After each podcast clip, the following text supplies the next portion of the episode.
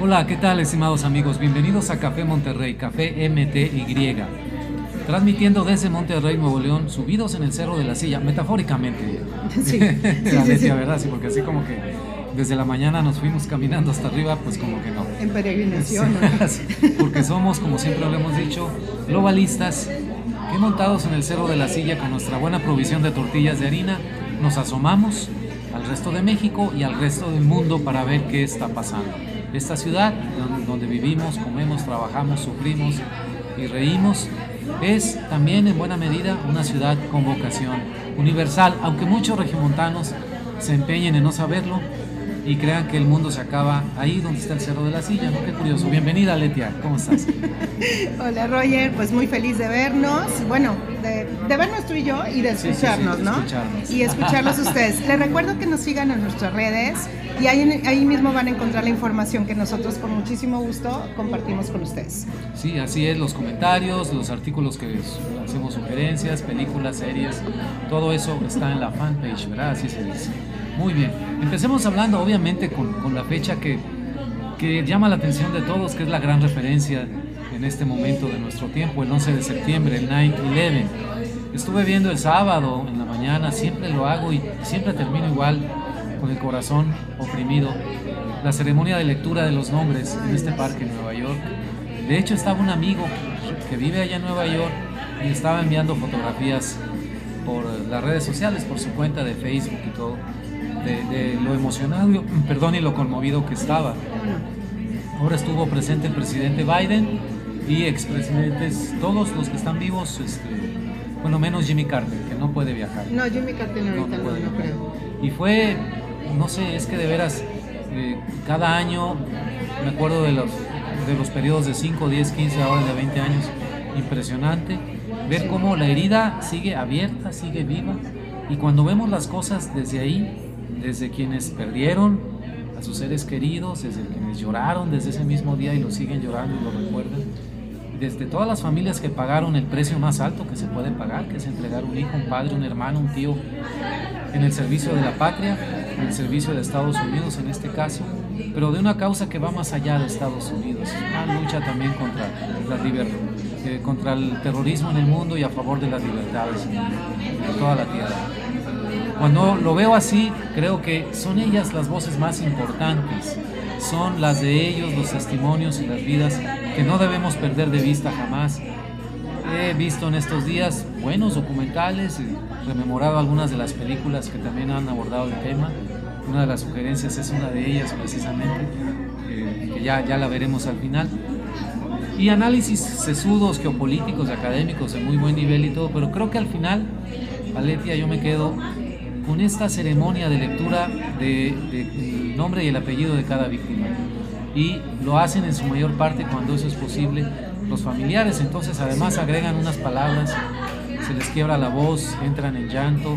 Bueno, es conmovedor absolutamente. Cuando, cuando recordamos todos ese, ese suceso, aquellos que lo, que lo llegamos a vivir, todos es como si se hubiera, de- hubiera habido totalmente un antes y un después.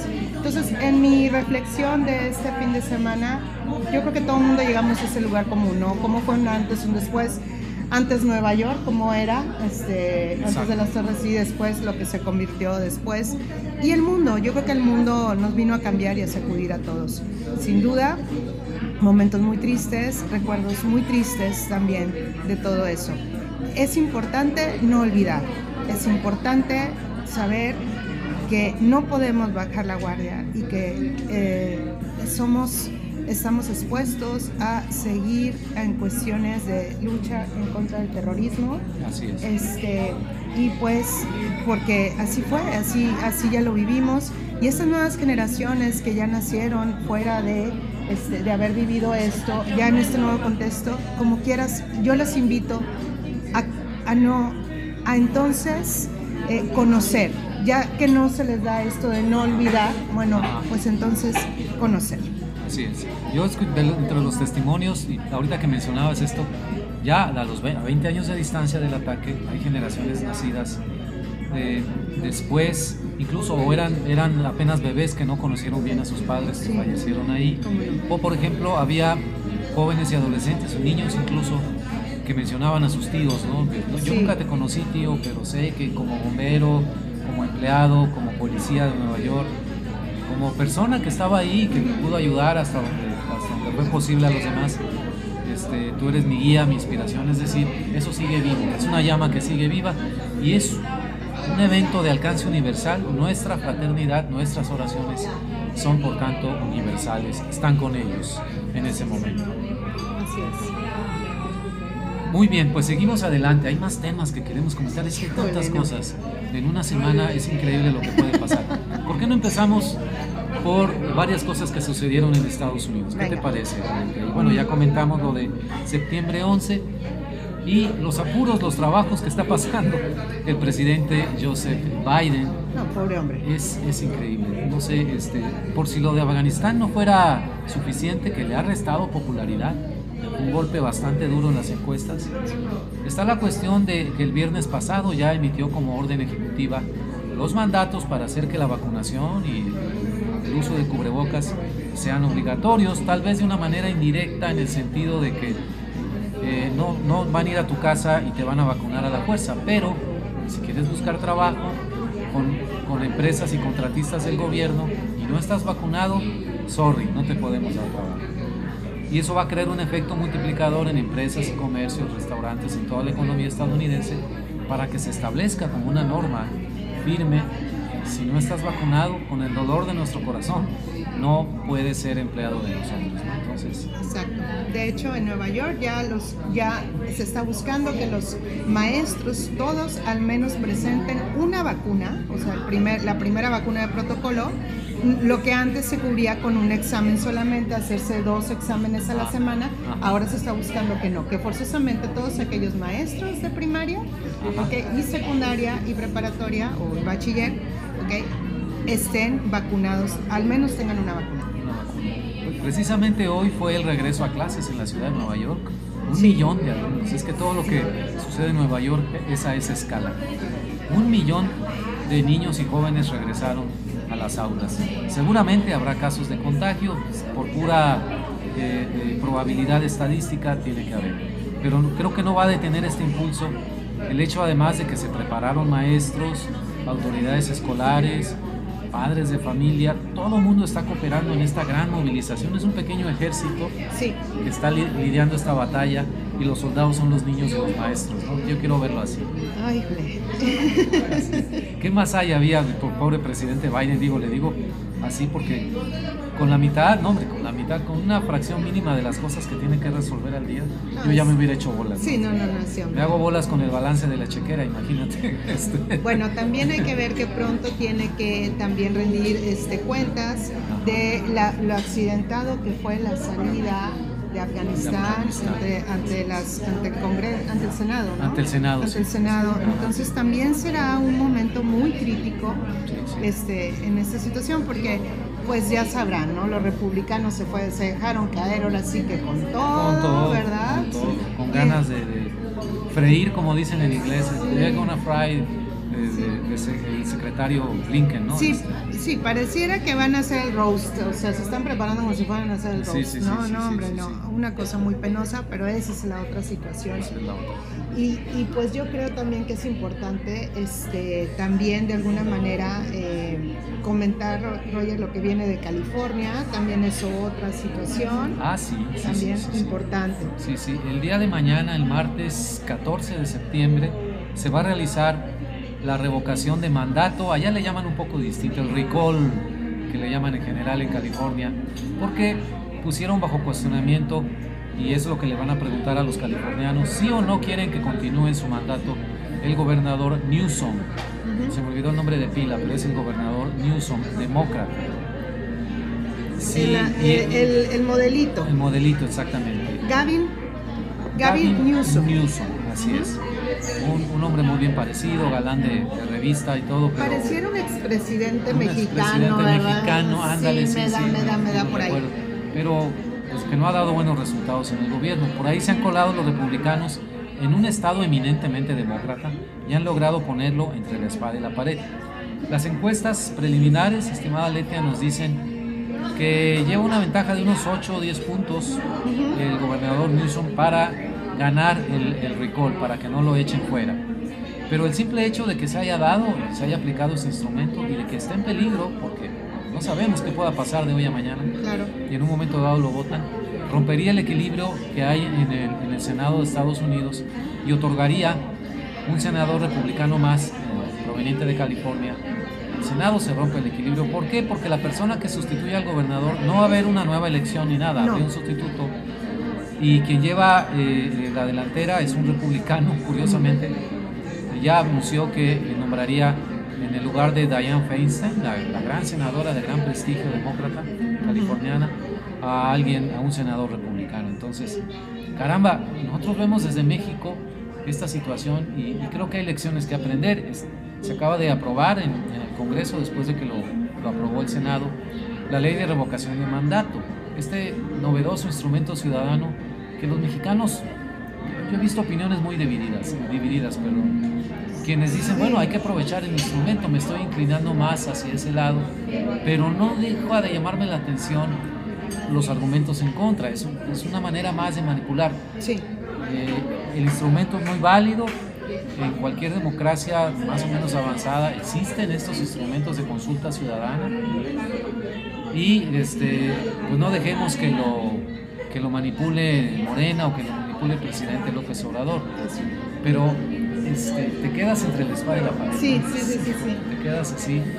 Yo voy a observar muy bien lo que pasa en California, voy a seguir platicando y comentando con personas para encontrar un punto de vista más sólido.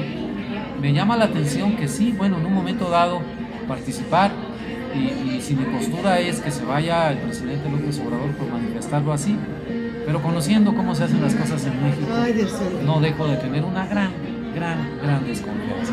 Es que aparte, bueno, volviendo un poco a volviendo un poco a Estados Unidos, bueno, aquí sí estamos hablando de que se prevé este, en el recall sí está previsto desde 1911 qué suceda si la gente te dice que no, ¿verdad? O sea, Ajá. sí hay algo previsto. Pero en el caso del gobierno mexicano no está previsto. Entonces, o sea, no así. Entonces, hay ahí también Ajá, una, hay ahí también un, un gap, una, una, como una laguna, Exacto. ok, en, en, en la constitución, Roger. Entonces, Sí, sí, a mí eso sí me da desconfianza, ¿eh? Sí, También. sí, porque además, y, y tienes razón los que, los que señalan eso, de que bueno, es que se supone que es un instrumento para decir, y, y ese es el sentido, Fulanito no nos ha gustado como gobierno, en el caso de México la pregunta está formulada, se le pierde la confianza al presidente López Obrador, pero si, si resulta que no se le pierde la confianza, el espino, el ángulo que le van a dar en Morena y en el gobierno va a decir, Pues ah, aquí seguimos". la gente quiere que sigamos Eso. no solamente los tres años, sino el proyecto, como dice el presidente, nuestro Sí. movimiento, porque se habla, ya está hablando rarísimo, una voz que sale. No, no quiero hacer burla, pero, pero yo no sé, ese es problema ahí. El acento le ha cambiado. Ha cambiado mucho. Entonces, eh, pues sí, sí, no es lo mismo que se aplique en Suiza, que se aplique en Estados Unidos incluso, en Alemania, en Francia, que se aplique en México, pero también no podemos cerrarnos a cosas nuevas por estos miedos y temores. Si logramos, yo he pensado hasta el momento que si logramos posicionar este instrumento de participación ciudadana, eh, blindarlo contra la manipulación, Qué maravilla. ten- tendremos algo de muchísima Sí, no, no, no, de mucha avanzada política. avanzada. Y que lo necesitamos, de acuerdo. Por ejemplo, a nivel de gobernadores, no, es que apenas entra fulano y apenas lleva un año y ya queremos que se vaya. No voy a decir nombres, eh, no voy a decir, pero No. ya sabemos más o menos. No hace falta. No hace falta. Este, entonces, o y otra complemento ideal en el futuro sería acortar los mandatos. Yo creo que sí. No es posible, o sea. Yo creo que vamos a tener que, habría que presionar como sociedad para eso. Pero bueno, ahí está sobre el terreno. Por lo pronto lo que pase mañana en California, el 14 de septiembre, a seguirlo con mucha atención en México, a ver en qué queda y a ver eh, con qué ángulo se maneja. Y este, recordemos que para que sea posible el- la revocación de mandato, el ejercicio de revocación de mandato en México, tiene que cumplirse una solicitud ciudadana de 3 millones de firmas que ya está en curso. Participan muchas organizaciones. Platiqué hace días, hace días con Gilberto Lozano de Frena, que yo sé que no es santo de devoción de mucha gente, pero ellos traen desde hace tiempo, curiosamente, de los que han estado totalmente a favor de que se haga la revocación de mandato, fíjate qué curioso, ¿no? Este, y están tratando de, de impulsar que se hagan las firmas y todo para que sea una solicitud ciudadana, no una solicitud del presidente López Obrador. Entonces, se están acomodando las fichas. En el peor de los casos, en el peor escenario, que sea un rotundo fracaso el, ejercicio ciudadano en marzo, que no acuda la gente a participar y todo, pues qué pena, le, estaremos cerrando la puerta a un instrumento que yo creo que sí puede ser de utilidad. Con toda la desconfianza que le tengamos, lo reconozco precisamente. Pero bueno, así están las cosas. Bueno, y por otro lado, ya para dejar en paz a nuestros vecinos del norte, pues tuvieron su USA Open, eh, sí, ese torneo de tenis que pertenece al, al circuito Grand Slam, ¿no? Grand Slam, Para aquellos que somos amantes del tenis, pues fue un torneo de sorpresas, fue realmente una montaña rusa de emociones, arriba, abajo, arriba, abajo, hoy no nos dejaron en paz. Pues con mucho gusto, y, y lo digo porque la verdad a mí me emocionó mucho, que ganara una niña, porque es una pequeña de 18 años, que ganara el- este, la versión femenil del torneo. Ah, sí. Sí, es una niña inglesa, ok, ando buscando su nombre de la bebesauria Ah. porque, a ver, es Bueno, que tiene un nombre muy venció a una particular. Emma Ah, sí, eh, eh. Es, que, tiene un nombre sí. especial. sí. Oye, y ganó. Británica, ¿verdad? Británica, pero esta pequeña tiene 18 años. Fue la primera vez que participaba en un torneo del circuito Grand Slam. Sí. En su vida había participado la pequeña y entró como para ver a dónde llegaba. O sea, y Que se llegó- foguee, ¿no? Sí, que sí, sí experiencia. sin problema y resulta que la pequeña no nada más llegó, ahora sí que llegó, arrasó y triunfó. Entonces fue la ganadora indiscutible ¿ok? de la versión femenil. Ganó dos puntos y medio millones de dólares, que yo no sé tú, Roger, pero yo no me lo gano en una semana. No, yo batallo. Sí, yo también, a veces sí, pero a veces. Ah, puede ser. ent- Es un buen día. Entonces ganó esta pequeña eso. Claro que como le decía yo a Rogelio, deja tú.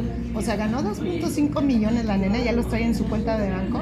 Pero al aterrizar el avión de regreso a casa, imagínate Ah, todo lo sí, que va a ganar en contratos de anuncios no, y y espera una vida completamente distinta. Vamos a ver Ojalá que se mantenga, ¿eh? cómo Porque puede es una manejar chica el estrés. Recordemos el caso de Sí. Naomi Osaka, que fue Ah. eliminada en cuartos de final, pero que este mismo año se retiró de un torneo, el de París, Garros, porque no aguantó el manejo del estrés. Ajá, y En la final masculina, Djokovic fue derrotado por este tenista ruso sensacional, Medvedev, Sí, impresionante, más joven, mucho más joven que Djokovic. que es un chavito también. Es un chavito. Digo, porque pues 24 Sí, años. 24 Roger. años. Djokovic ya tiene 34, 35 años. Y Djokovic es como un tipo que es como el bad boy del tenis, es un El tipo boy, sí, muy sí, controversial, es un tipo con una boca muy Una especie de floja. John McEnroe, ¿te acuerdas? El. Pero fíjate que todavía John McEnroe se me hacía digno. Este hombre Más hasta habla de El más. mejor simpático, Sí, no, para el otro era un Neuras, Sí, ¿verdad? sí, sí, sí, sí. Pero este, este señor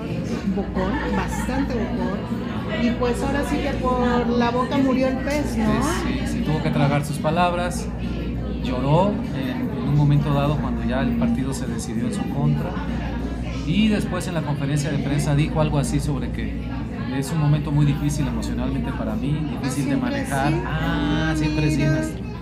Entonces siempre sí. Y yo extrañé, no sé si ya pasó su época o qué, a las Williams, hombre, es que Sí. no concibo un US Open sin Serena o, o ¿cómo se llama la hermana? Este, Sereno Venus. o Venus Williams. Que por Ah, cierto ya viene, oye, ya viene la película. Viene la película. Sí, sí, sí. Y sí. creo que una vez jugaron, no sé si una semifinal o una final entre ellas. Eh, Una final. Una final, entonces, sensacional. Y, y- la Serena Williams con su- sus protestas jugando con un tru-tru y bueno, no, no, impresionante. Entonces, y me acuerdo de otras tenistas americanas, Chris Evert, por ejemplo, ¿no? Sí. Guapa, muy elegante. No, y podemos mencionar un montón de tenistas que han sido una gloria, este, pero sin embargo esta nueva generación de niñas va, viene, bien, Bien. por ellas, bien por ellas. Niñas y niños. No Sí, llegó a la final sí. un muchacho, eh, español. Ah, sí, sí, sí, sí. Fernández creo que era el apellido, no estoy seguro. Pero eso es una maravilla también. Maravilla también. Llegó como hasta octavos de final. también un muchacho de 18, 19 Sí, sí, chavito, menor de 20 años, sí, sí. Entonces, y hablaban los, los locutores más experimentados de tenis que han visto, han narrado tenis desde hace 30 años, 20 años. Hablaban de eso, de que hay una nueva generación de jugadores con un ritmo completamente distinto, este, ante los cuales no lo dijeron así abiertamente. Ya las grandes figuras que veneramos no tienen absolutamente nada Creo que vienen, creo que vienen cambios Ya interesantes. viene el renuevo de Djokovic, por supuesto, de Rafa Nadal, mi querido Rafa, que es un luchador, un guerrero. Que lo adoro, ¿eh? Sí, sí. Y aparte dicen que es un tipazo. Sí, sí, sí. Pero bueno. Así es, yo recuerdo la generación de, de Connors, de Bjorn Borg, de Raúl Ramírez, por supuesto, el mexicano, de McEnroe, este, el, tenista afroamericano, el negrito, eh, Ash, Arthur Ashe, Sí, todavía ah, en su etapa no, final. bueno. Ellos eran los jóvenes, Arthur el más viejo. No, eran unas, unas zancadas las Maravilloso, maravilloso. Así Muy es, bien. todo se transforma.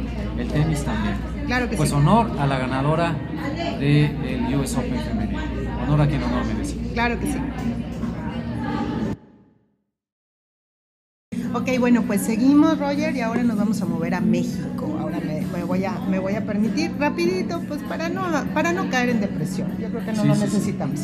Bueno, pues rapidito la nota del di- la nota la dieron hoy, en este, el día de hoy. Pues resulta que la, el presidente de México le encargó a nuestro canciller Marcelo Ebrard, ¿ok? Y mi- nuestro colega Marcelo Ebrard le encargó ahora que, se, que él fuera este, la persona que viera este, las elecciones en el extranjero. O sea, ya no el INE, ¿sí? Ya no... Sino la Secretaría de Relaciones sino la. Secretaría de Relaciones Exteriores, porque ya ves que es la Secretaría de la Todología, a todo le hace, ¿verdad? Lo único malo de que cuando, como decía aquel gran maestro que tuve en la UDEM, este, el que, el que, mu- este, el que todo le quiere hacer termina por no haciéndole nada. Nada, exactamente. Entonces, híjole, de una todología. Entonces, bueno, pues ahora nos vamos a dedicar a eso. Hasta ahí la quiero dejar. Ok, vamos a ver a ver qué sucede y qué pasa y qué más se acumula en esta semana de alguna otra la- alguna otra encomienda para la secretaria de, la secretaría de chambitas, ¿verdad? Sí, como si no tuviera nada que hacer. ¿no? como si no tuviéramos una cuestión Sí, sí, sí. grave eh, y este en, en cuanto a comercio internacional, en cuanto a visas, eh, no, no, sí, ¿verdad? Bueno, no, vamos a complicarnos un de la poquito. frontera norte que sigue cerrada, cruces terrestres, muchos asuntos pendientes, pero no. no Encarecimiento del transporte marítimo, Marítimo, también. Eso no.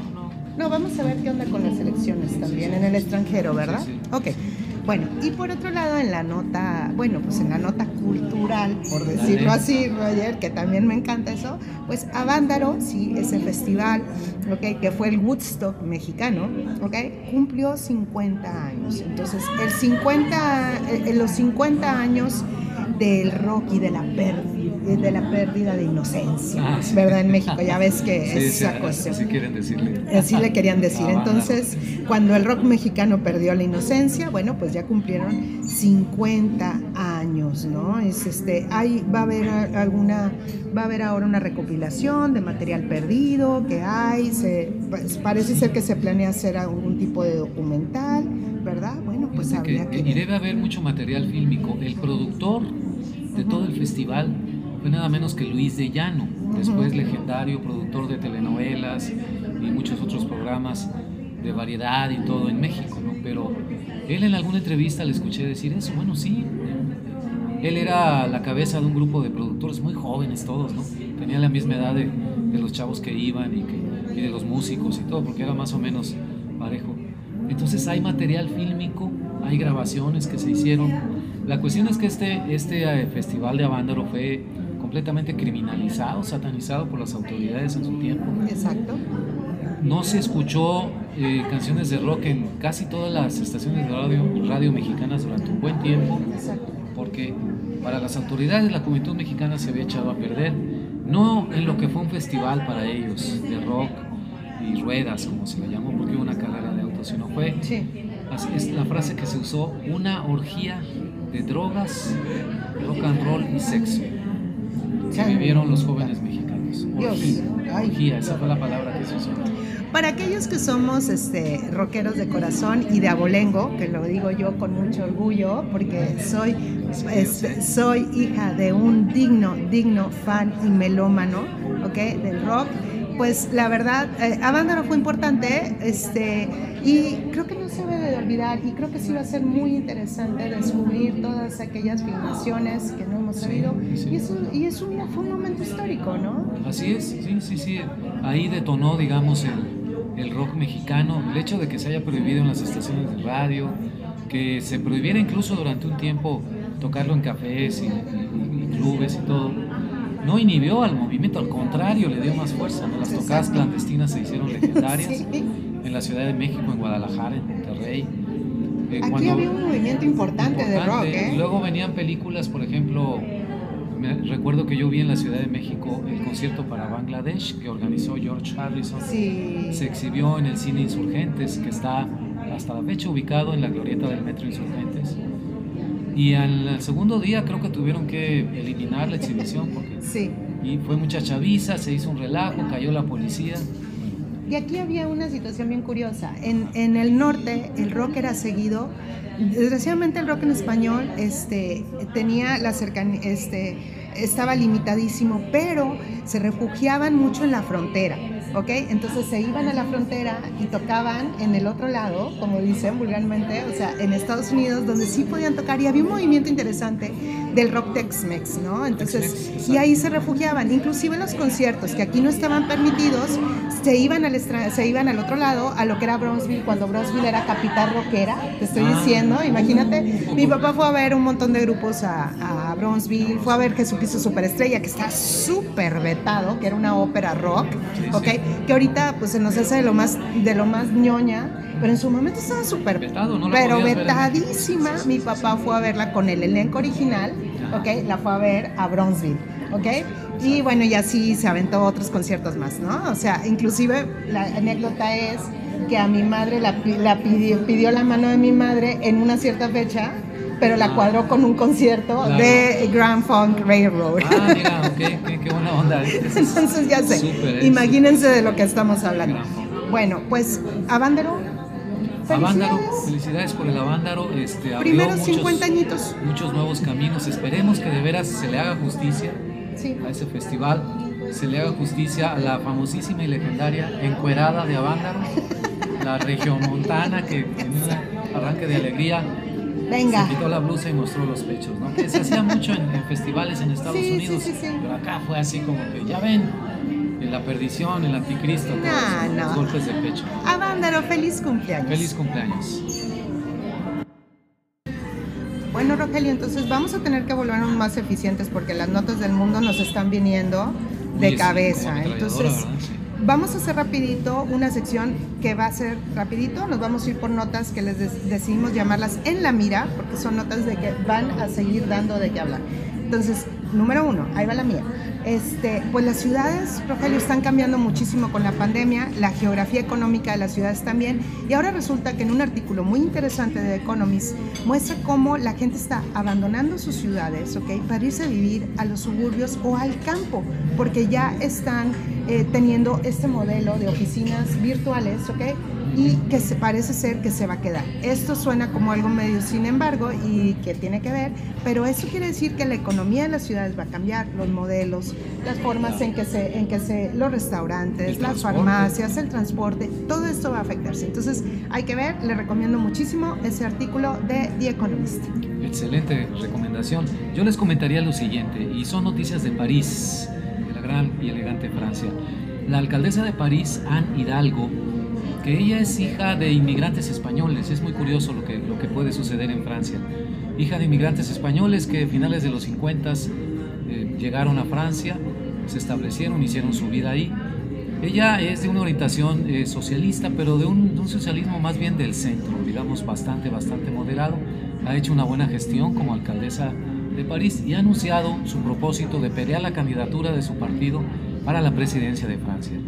De lograrlo, de a la presidencia, eh, sería la primera mujer que es presidenta de Francia y además hija de inmigrantes. Este es un signo de los tiempos. Para hacerlo tiene que pelear las, las elecciones primarias en su partido contra contrincantes de muy alto nivel, pero además contra quien también se piensa postular, Marie Le Pen, hija de Jean-Marie Le Pen, el ultraderechista francés, a pesar de sus posturas absurdas y tesis irracionales, tienen una grandísima popularidad en Francia.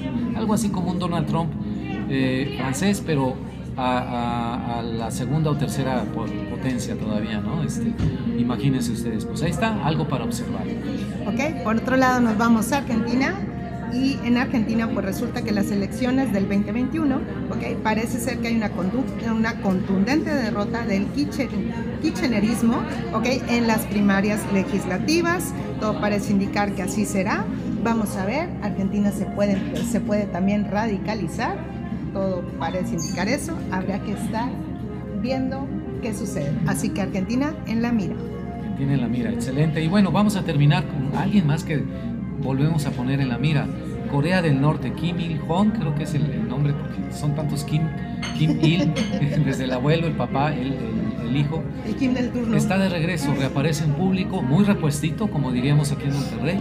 Bajó de peso, este, Yo quiero una su buena dieta. cantidad de libras. Yo quiero que me pase la dieta. Este eh, rozagante, cachetoncito, con un corte de pelo distinto, ya no tan juvenil no, no. como antes, ya más señor, más proper, más estadista. Sí, porque este hombre ni juvenil ni jovial. Sí, sí, sí. Jamás. Y por ahí se manejan en, en- en- en los portales y redes sociales que incluso le hicieron este tratamiento de cambio de sangre completo, ¿no? Para que el señor esté pues, como nuevo, ¿no? Pero ahí está de regreso. ¿Y qué creen que hizo para celebrar su regreso a la vida pública? No doy. ¿No das? ¿No te imaginas? No, nada. Lanzó unos misiles Claro, de prueba. ¿por Claro, sí, no? sí, sí. Uno, a lo mejor yo prendo una luz de bengala en la casa o lanzo unos cohetes. No, el señor juega con misiles. ¿Cómo no? Claro, pues ¿Por total, qué no? ¿qué puede pasar? Eso. En la mira, Corea del Norte.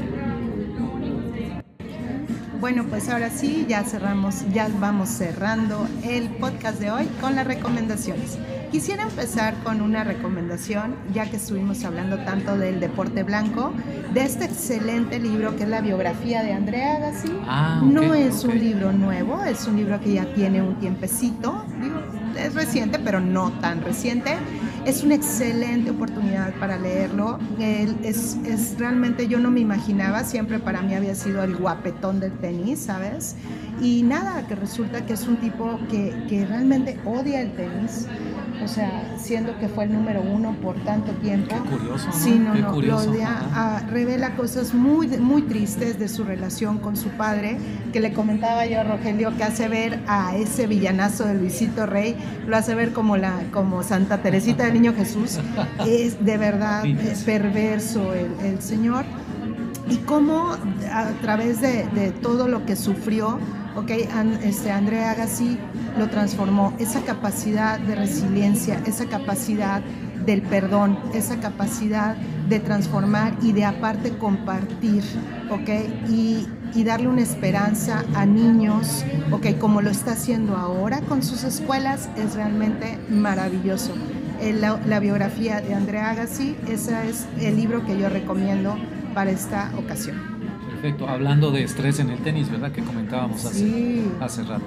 Bueno, yo de mi parte vi recientemente en Netflix, a propósito de esta fecha de 9-11 y de todos los temas que giran alrededor, una película que me gustó mucho, de un ritmo a lo mejor un poco intimista, no es una película de acción y de suspenso, como tal vez esperaríamos de una película sobre 9-11, escenas terribles de los aviones estrellándose, no.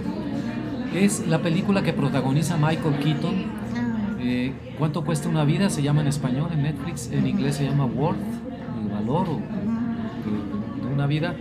Y él encarna, el personaje es el abogado que en su momento, hace 20 años, poco después de- del ataque, se encargó de manejar el fondo de compensación que el gobierno estableció en conjunto con las aseguradoras, que no querían pagar absolutamente nada casi las aseguradoras. Y Keaton queda atrapado ¿no? entre, entre su función como, como comisionado para este fondo, cuidar, conciliar los intereses de todas las partes, y la exposición emocional brutal a la que se ve sometido cuando empieza a hablar, oír los testimonios con los padres, con los hermanos de quienes eh, perecieron ahí. No les digo más, no quiero ser este, aguafiestas ni spoiler, pero una de las grandes actuaciones de Michael Keaton, Sin duda. que nos tiene acostumbrados a un alto nivel de actuación. No recuerdo, se me escapa el nombre del director de la película, después se los, se los. Lo, lo pondré Lo en la pondremos ficha. sí, en, la, en la ficha para, para que la vean. Está disponible en Netflix, ampliamente recomendable. Muy bien. Pues llegamos al final de la emisión de hoy de Café Monterrey, Café MTY, desde el cero de la silla, globalistas con aspiración universal, pero con nuestras tortillas de harina para el almuerzo. Fue un, ah, un placer platicar contigo, estimada Alesia, como, Aletia, como todas las semanas, y estar con ustedes también, estimada audiencia. Muchas gracias, Aletia. Pues gracias, excelente semana y chao. Chao, chao, bye, bye.